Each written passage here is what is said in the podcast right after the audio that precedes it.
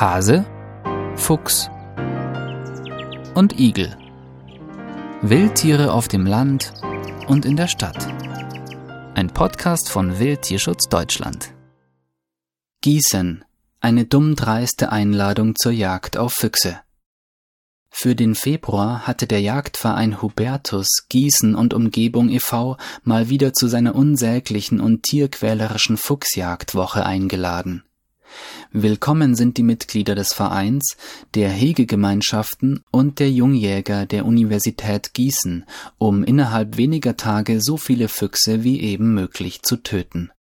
Während man in den vergangenen Jahren immer noch versuchte, der Öffentlichkeit vorzugaukeln, dass jeder erschossene Fuchs auch sinnvoll verwertet werde, ist davon in der aktuellen Einladung nur am Rande noch die Rede.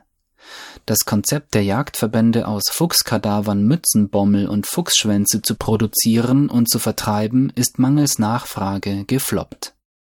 Der Vorwand, um den großen Teil der hinsichtlich der Jagd leider immer noch uninformierten Öffentlichkeit zu beruhigen, lautet sinngemäß nun wir schicken die erlegten Füchse zur Untersuchung in das Veterinäramt und in die veterinärmedizinische Abteilung der Uni Gießen.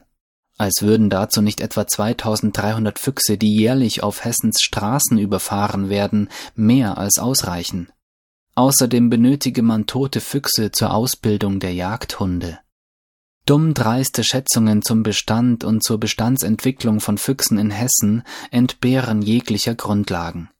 Dem Jägerverein zufolge gäbe es heute mit etwa 150.000 Füchsen mehr als siebenmal so viele dieser Tiere wie noch vor 40 Jahren.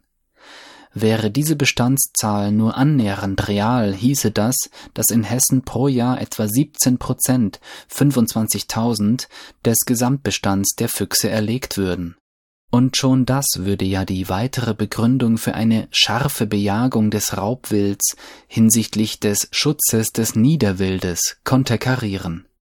Wenn es tatsächlich so wäre, dass nicht aufgrund umgepflügter Lebensräume und durch Pestizide beraubter Nahrungsgrundlagen die Zahl von Rehhühnern und Feldhasen dramatisch zurückgegangen sind, was nutzt dann eine Fuchsjagd, die nicht einmal in der Lage ist, den Bestand der Füchse auch nur geringfügig zu reduzieren? Von einem sinnvollen Beitrag zur Erhaltung einer gesunden Flora und Fauna könnte der Jagdverein Hubertus allenfalls dann sprechen, wenn er seine Flinten an den Nagel hängen würde, wie es gezwungenermaßen 2015 die Fuchsjäger in Luxemburg machen mussten. Dort ist trotz des im achten Jahr bestehenden Fuchsjagdverbots die Zahl der Füchse nicht ausgeufert. Wildtierschutz Deutschland wir geben Tieren eine Stimme.